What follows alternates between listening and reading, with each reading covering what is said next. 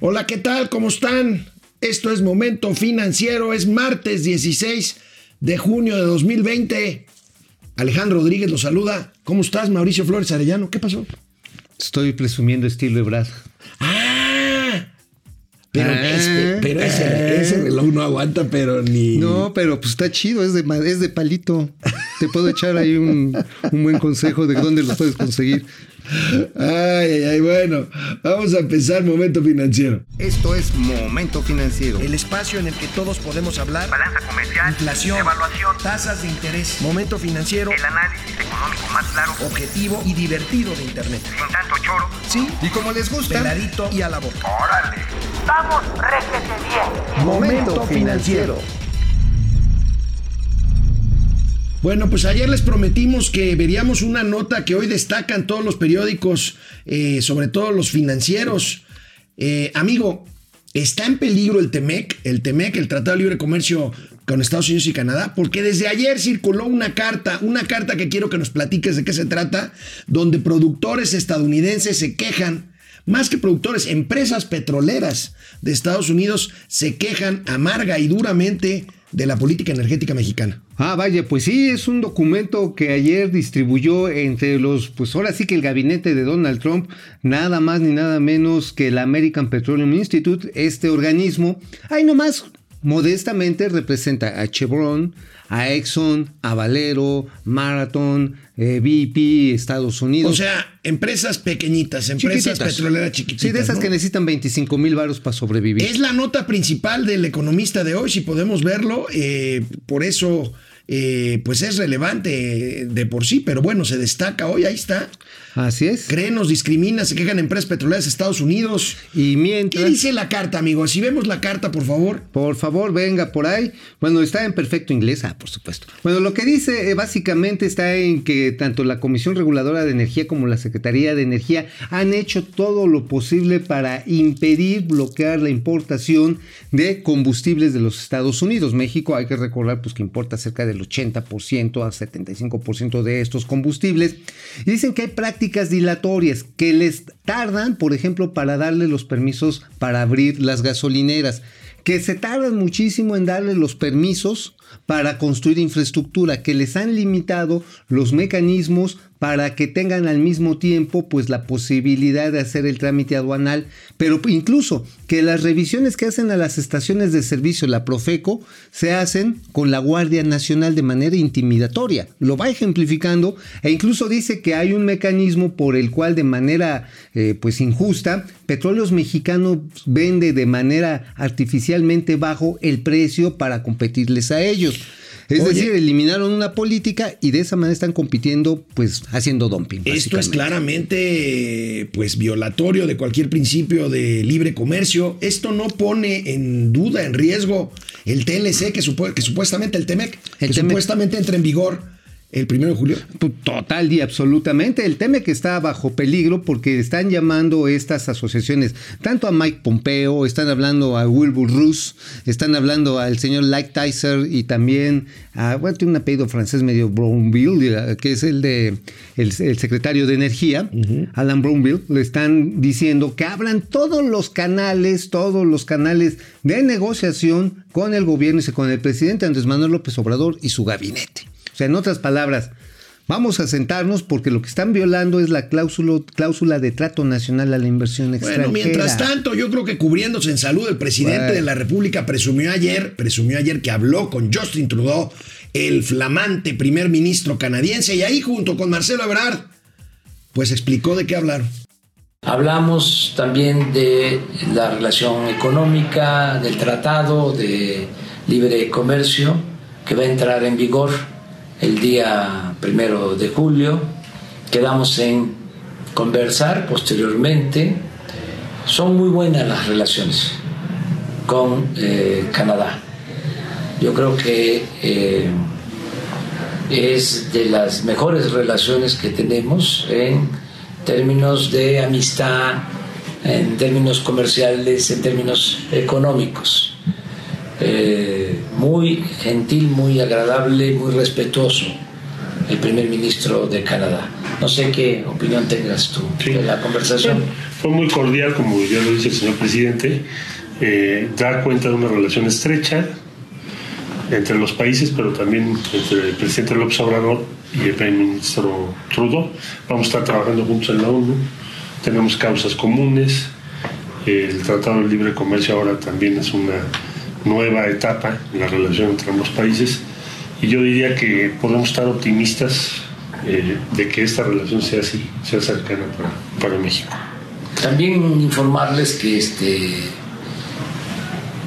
pues eh, en este caso en la relación eh, con Canadá como en todas las relaciones internacionales para mí eh, ha sido valioso el apoyo de Marcelo Ebrard, nuestro secretario de Relaciones Exteriores. Oye, ¿te imaginas, amigo, cómo fue la plática con Justin Trudeau?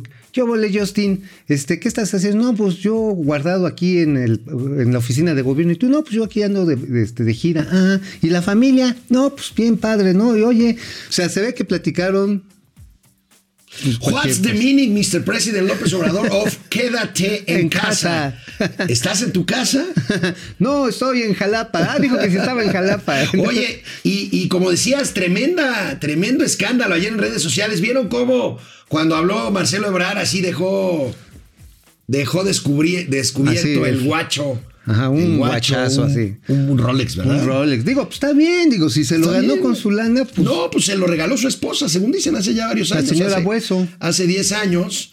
Y bueno, pero así, ¿viste cómo le hizo? Qué bárbaro, ¿eh? Este, ahora lo ves, ahora no, lo, ves. Ahora Como lo vemos, mago, ¿no? Sí, sí, luego, luego se dio cuenta que se lo iban a comer en vida. Pero bueno, pues total, digo, el problema está en que digas, ay, es que soy santo, santo y vivo con una camisa y con, y con un par de zapatos. Ahora, es uno de los activos, quieras o no, de la 4T. El, eh, eh, el presidente López Obrador le ha encargado muchas cosas a Marcelo Ebrard. Y bueno, mi pregunta es, ¿no tendrá cosas que hacer el secretario de Relaciones Exteriores como para andar persiguiendo a su jefe por ahí, por Perote, Veracruz? Bueno, no tengo pues, nada contra, no. contra Perote, Perote el que nos están armando en Estados Unidos. Por la carta esta que estamos hombre, diciendo. Es que mira, estos, estas empresitas que están ahí en la API Energy, pues son los principales cooperadores, los que pasan así, a los que les pasan la charola cañona, todos los candidatos republicanos y demócratas, todos. Estos sí tienen una gran posibilidad de mover elecciones.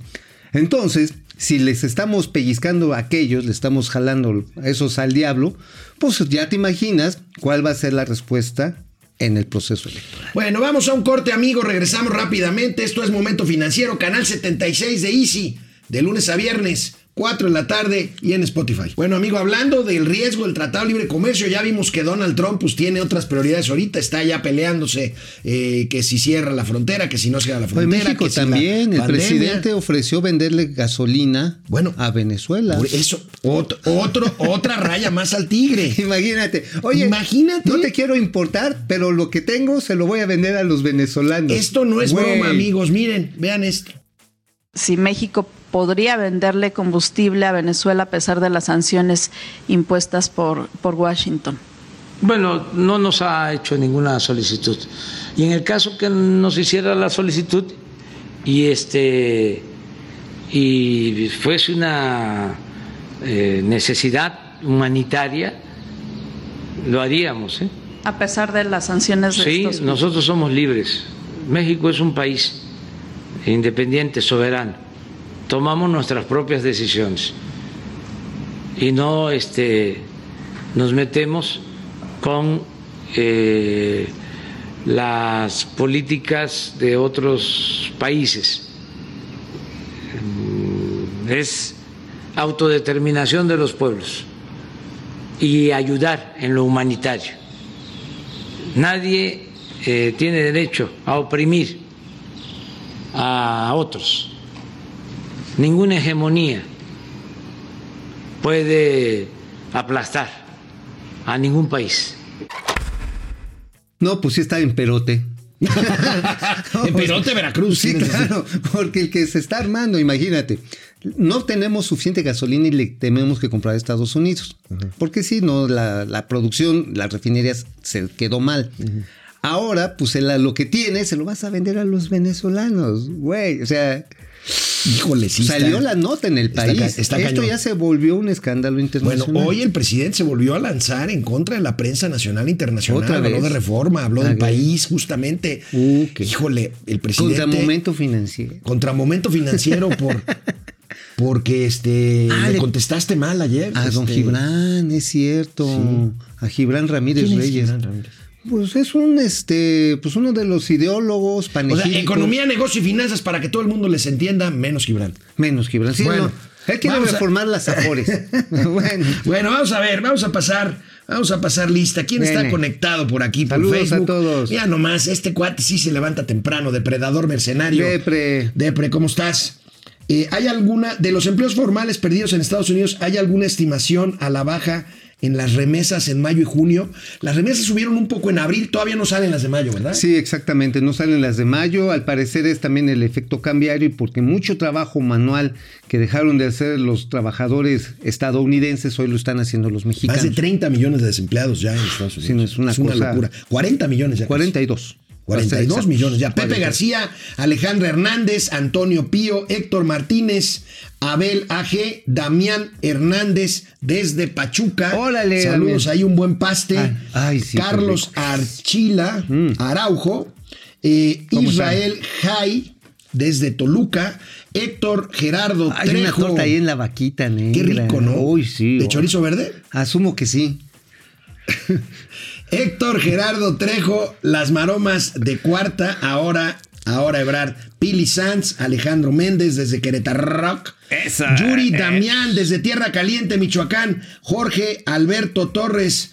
Eh, no llegó Mauricio a 40 segundos del programa y ya ganó el Edu Cuñero. Pues sí, ese, Ese, no, ese ya lo traigo tatuado en la piel. es más corriente que ya saben que este Juan Murguía, Una galleta de saludos, animalito. saludos muchachos, gracias por lo de muchachos. José Almazán, muy buenas eh, amigos de Momento Financiero. Los trabajadores de Ford ya están renunciando a la empresa para irse a trabajar al programa Sembrando Vida. Lo dice porque el presidente presumió que estaba generando más empleos con la siembra de arbolitos que Ford. Ajá. Sí, ándale. No, pues sí. Pues sí, con de a, ¿cuánto es de a 3 mil pesos creo que te dan por hectárea? Híjole. Entonces, pues, pues, ya con esos, ¿no? Digo, como decía alguien ayer en Twitter, oye, ¿para qué quieres que el gobierno te pague, te regale 3 mil pesos si cuando te dan oportunidades puedes tener un ingreso de 30 mil? Pues sí, Pedro Vivas desde Tizimín, Yucatán, Pedro. Israel, Israel Jai, eh, Francisco Guerra. Yo estoy haciendo ya un corral para pollos y, sembra- y sembrando mazorcas en mi metro cuadrado de jardín. Eso es todo. Productividad ante todo. Saúl Martínez. Si el dinero con el que compró el reloj fuera honesto, no tendría por qué darle vergüenza, pues sí. Pues sí. Guillermo Sánchez Mendoza, si hubiera una relación comercial con Canadá, no tuviera esa cara de asustado Marcelo, de qué habla, de lo que hablamos. No, si hay una relación con Canadá importante. Sí, pues es claro, nuestro- cómo no. Pero Sí, sí, quién sí. sabe en qué términos esté, porque también las petroleras canadienses tienen intereses en México y también las están El. Rolex de Brad vale lo que un vagón de la línea 12, dice Paco Franco. Héctor No, pues Guerrero sí. Trejo, ese reloj nos costó a nosotros, no sé. No sé, no, Eh, no podría Sanz. Mauricio, me haces reír ya que eres mi crush. Y mi Ah. marido lo sabe. ¡Ey, ¿eh? No. Pero está tan You que más bien es tu Orange Crush, que no, no te acuerdas de ese refresco, mi No, Pili. yo soy el titán de, de naranja. sí, sí. bueno, vamos a ver, vamos a ver qué más. ¿Qué otro tema tenemos? Hay un índice, un índice de competitividad que eh, publica el IMD, IMD, perdón, Business School. México desciende en su posición dentro del ranking de países más competitivos. Desciende hasta el lugar 53, si la memoria no me falla. Ahorita vemos ahí, ahí lo tenemos. Sí, es el lugar 53, efectivamente. Oye. De, pues de 63 países, amigo, estamos casi hasta, hasta abajo, ¿no? Bueno, ¿qué mide este índice, este ranking de competitividad? Bueno, primero veamos cómo están los países. Ahí tenemos Bueno, Singapur, Singapur. el más competitivo, Dinamarca, Suiza, Países Bajos. Por ahí está Estados Unidos en el lugar 3. Ajá. No, en el Sí. bajó del 3 al, al 10. 10, imagínate, por. Trump. Por Trump. Y pues aquí, ¿por quién será? Este, del 50 al 53 en un solo año. Pero ¿por qué no vemos qué es lo que mide para que aquí el querido Esa. Mauricio Flores, el crush de Pili, se es- luzca, se luzca, lánzate? Bueno, pues todos estos indicadores marcan básicamente qué tantas facilidades hay para que prosperen los negocios y la economía sea estable. Por eso la medición de las finanzas públicas, el bienestar de las familias, ahí sí la economía doméstica, por supuesto también el entorno, la infraestructura de transporte, de conectividad aérea, terrestre, marítima, la infraestructura tecnológica, la importancia que tiene contar con acceso a redes, equipamiento, educación, la legislación comercial, es decir, la certidumbre de negocios y la Que ahí estamos medio mal, ¿verdad? No, bueno, en la educación, imagínate, si tienes un maestro de la CENTE que te está enseñando el himno, el himno de este de, de López Obrador o de su movimiento, bueno, pues. Oye, por cierto, vi un letrero que decía ahí una chava en Twitter. Decía, ah, discriminación es querer aprender primero inglés que las lenguas indígenas. Que no, que no, que no Güey, inventen. o sea, Que no inventen. cuclis, Bueno. ¿no?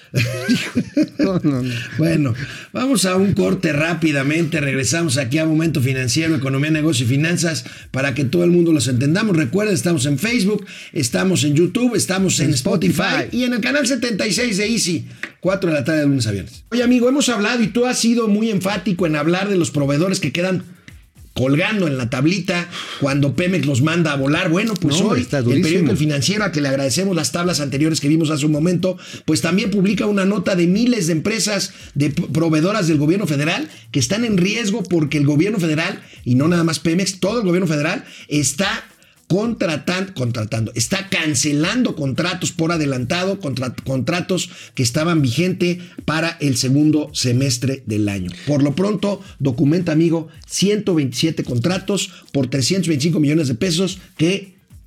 Adiosito. ¿Cómo se diría eso en náhuatl? Sería Acamapichtli. Acamapichtli. Sí, Acamapichtli, porque ya. De, de que ya, ráscate con tus propias Ajá. uñas. Híjole, hay empresas, hay empresas que dependen fundamentalmente de algún contrato que tengan por ahí con el gobierno federal. Bueno, hay muchísimas ¿no? empresas, no solamente las petroleras, hay muchas proveedoras pymes, por ejemplo, de papelería, de uniformes, de despensas también, y que están reventando como ejotes. Ahora, esto va en contracorriente y permíteme hacer el comercial. Ayer sacamos una entrevista muy interesante en ADN 40 con Arturo Herrera, el secretario de Hacienda. de Hacienda. Y él decía que se iba a adelantar la ejecución del gasto precisamente en estos meses para darle aire a estos negocios. Pues parece que no. Pues parece que no. O sea, ese es el problema. O sea, tiene señales encontrados. Por un lado, te dicen, pues son como el semáforo Gatel, güey. Ah, Así, síganle, pero el presidente dice, no, espérense, no, mejor espérense, no, mejor Oye, síganle. ¿cuándo Es crees que Hugo. López Gatel llegue al pico de su incompetencia? Nosotros ya estamos en el pico, pero del sopilote, mano. Digo, ve la cantidad Bueno, de contagios. Vamos a ver, este, vamos a ver Ah, quién saludos. está en YouTube. Saludos. Ráfaga Martínez. Ráfaga. Ráfaga que nos bautizó como la pareja atómica. ¿Qué nos habrá querido decir? ¿Eh? Sí, es como Viruti Capulina. No, no, no, no, no, no, no. Daniel Vera desde Puebla, Skip R desde Panamá, Skip. Felipe Docoa. ¿Vieron el Rolex de Brad? Pues ya lo vimos Ah, todos no, no, aquí yo, en tengo, yo, tengo mi, yo tengo mi rola. Eh, Gerardo Palma, eh, el problema de no cumplir el tratado son las penalizaciones y ya pagamos una millonada con la cancelación de Texcoco. Ahorita ahí traigo unos datos de Ah, Texcoco. sí. ¿Qué onda? ¿Qué onda con eso? Ahorita yo les voy a pasar un dato. Neptuno, Rey, Ra- Rafael Elizondo García, saludos desde Monterrey. Elizondo desde Monterrey, qué raro, ¿verdad? ¿Qué? Eso no. ¿Y No, no, se eso no, yo- yo González? creo que son fake news, ¿no? ¿Y no será González? Fre, eh, Fles Roy. Eh, de flojera ver el éxito de un político como hablar depende de su capacidad de servilismo frente al presidente. Híjoles, qué pena. Lupita Hernández, ¿vendes lo que no tienes? Ya se puso celosa por Pílima. Ay, güey. ¿Vendes lo que no tienes? Bueno, No, pues. vamos a la siguiente No eh, vendo. nota de momento financiero. Reforma, el periódico Reforma, el defenestrado periódico Reforma, Híjole, publica un cuadro que especifica perfectamente bien el tipo de apoyos que están recibiendo empresas de otros países y que México se niega, se niega Y se a negará. otorgar. Y se negará. Pero aquí es un ejemplo muy clarito que publica Reforma para que ustedes entiendan de qué hemos hablado cuando decimos que necesitamos medidas contracíclicas. Ahí las tienes, amigo. Diferimiento de impuestos, exenciones fiscales. Subsidio al empleo, eso es bien importante. De hecho, la Coparmex hoy propuso sacar un salario solidario para que las empresas no corran a, sus perso- a su personal, que lo recontraten ahorita en esta apertura extrañísima. Bueno, aceleración de saldos a favor, las devoluciones. Hoy el SAT se está tardando horrores en hacer los, las devoluciones. Bueno, extensión de programas de desempleo, pues aquí es este es el programa de recuperación B. En No, B. pues quieren que un, lo digo sin ser peyorativo, quieren que un godín se salga de una oficina y se vaya a sembrar un árbol. Sí, claro, y es la recuperación en B. O sea, ve y búscate una Ve chamba, ve y ráscate con tus uñas, Sí, sí, ve sí, y, y pídenos una lana. Esos son, podemos ver otra vez el cuadro para ver los últimos, porque esos son los, las medidas que cuestan dinero fiscal, que están haciendo otros países y que México requiere. No, pero México no las va a hacer. Punto. No, de Aquí- hecho, el presidente hoy en la mañana en Tlaxcala, fue la conferencia de prensa hoy, en Tlaxcala sigue con su discurso de que no va a apoyar a las empresas, de que no va a apoyar a los de arriba y que va a seguir apoyando a los de abajo. Pues entonces, pues no, van a quedar ni los de arriba ni los de Ni, abajo. no- ni los de abajo estamos precipitándonos a una de las crisis más profundas de la historia. Eh, no se ve para dónde. Obviamente la recaudación fiscal, la tributaria va a seguir cayendo. La petrolera, pues está pues, ahí armada con un alambrito dependiendo de los precios y de los aplausos que le den a la secretaria Nale. Este, pues la verdad es que estamos en un problema. Bueno, más allá de lo que nos comenta nuestro amigo Gerardo Palma desde YouTube, más allá de los datos de que la cancelación del aeropuerto de Texcoco nos van a costar dentro, durante los próximos 20 años algo así como 200 millones de dólares al año, eh, Reforma trae también hoy una nota muy interesante, la nota principal de Reforma, si la podemos ver, A ver. en donde están diciendo, amigo, estas estructuras que tú conociste muy bien porque visitaste muchas veces ese polígono de la que sería la obra principal del gobierno mexicano en muchos años, están rematando los fierros. Están rematando, así que un domingo hay que ir a dar este, una vueltecita por ahí a ver qué es lo que está quedando de esos Pues como fierro viejo que Sí, vendan. son, los, son los llamados funiles. Estas columnas son funiles, eran unas estructuras cónicas hermosísimas. Pues la están vendiendo. Estaban diseñadas específicamente para dar esta forma eh, cónica. ¿Y qué va a pasar? ¿Qué va a pasar estos funiles? Pues los van a, a vender como fierro viejo. Y como fierro viejo también hay aguas, ¿eh? Hay cerca de 180 ton- no, no son 180, son 5 mil toneladas de aceros especiales que se están oxidando. Ya lo tuvimos la oportunidad de pasar el momento financiero, estas, esta, esta cantidad de acero. Es más, ¿sabes también qué están sacando? Están sacando el, el tesontle rojo, se lo están llevando a Santa El que Lucía. usaron para aplanar lo que iban a hacer las pistas. Sí, exactamente. El fondo, pues, para establecer la base de las pistas, se lo están llevando, pero se está desmoronando. ¿Sabes quién los está contratando? No quiero ser chismoso, pero dicen que es un negocio bien bonito. ¿Que quién crees que trae? No tengo la menor idea. Híjole, es que si digo el nombre de Gerardo Ferrando se va a enojar y me va- Gerardo, Gerardo Ferrando es el que trabaja de director del Grupo Aeroportuario de la Ciudad de México. Pues no sé, pero es lo que me chismearon ahí los, los conductores de camión. O sea, el año de Hidalgo. Pues desde antes. Desde antes.